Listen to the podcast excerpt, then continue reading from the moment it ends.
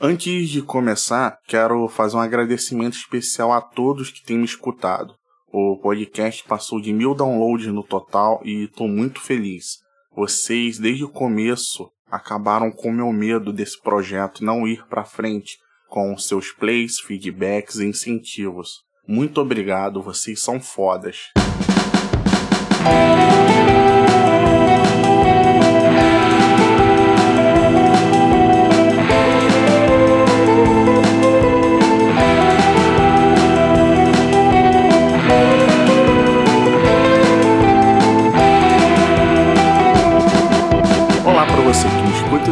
Me chamo João Tonteira e esse é o Homem Invisível 17. O tema de hoje é Medos.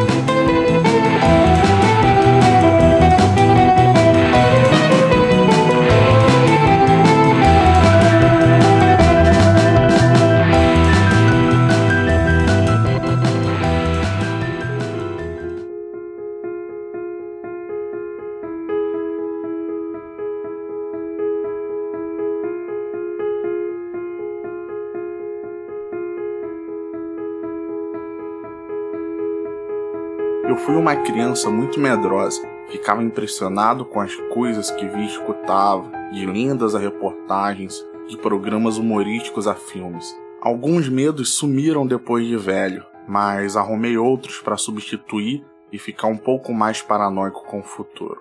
A primeira coisa que vinha à minha mente de ter medo foi assistindo Caceta e Planeta.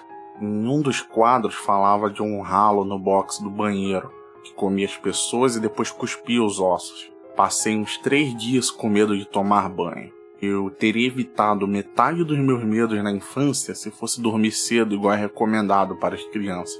Certa vez vi uma reportagem do Fantástico falando de atividades sobrenaturais e lembro de um vídeo de uma garota no colchão que se mexia sozinho, como se tivesse uma força invisível atuando.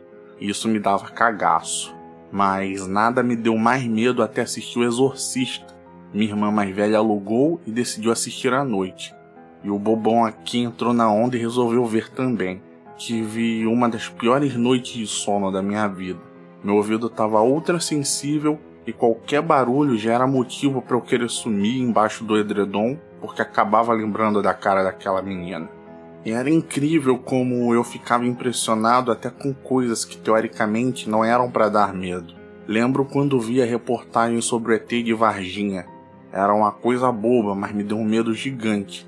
Eu achava que o ET poderia aparecer na floresta que tem atrás do meu prédio. E tenho certeza que a culpada dos meus medos na infância foi a TV. Em 2000 eu estava com uns 12 anos e lembro da paranoia que entrei depois que vi o sequestro do ônibus 174. A Globo passou praticamente ao vivo tudo o que aconteceu. E depois disso, sempre achava que poderia acontecer um assalto no ônibus quando julgava que via alguém suspeito. Já na adolescência, alguns medos foram sumindo, mas tem uma coisa que me dava calafrios. Achava tenso andar sozinho pela igreja com as luzes apagadas. Não tinha como acontecer nada de mal comigo, mas lá tem umas imagens que dão a impressão que olham para as pessoas. Outro medo que tinha era beijar em público, principalmente porque ficar com alguém na época de escola se tornava um evento e sempre tinha gente querendo assistir. E depois de adulto, os medos foram mudando, mas ainda não tenho coragem de assistir O Exorcista. Hoje tenho medo do desconhecido, de como pode ser o futuro, da violência. Bate um medo de mudanças, de novos começos. E mesmo com tudo organizado, estudado, nós precisamos de coragem para entrar numa carreira nova, trocar de trabalho, enfrentar desafios, dar o medo de fracassar. E esse é o motivo de muitas pessoas ficarem estagnadas. Quem mora no Rio de Janeiro está num medo constante da violência. Qualquer movimentação estranha na rua pode ser um arrastão. Tem lugar que leva até sua marmita se você não tiver mais nada de valor. A maioria da população também tem medo de quem deveria dar proteção. E ver duas pessoas vindo numa moto já é motivo de ficar alerta. Essa maré de incerteza que o país está me deixa com receio de como serão as coisas. Estamos vendo tanta coisa acontecendo, um retrocesso gigantesco em tudo que é parte.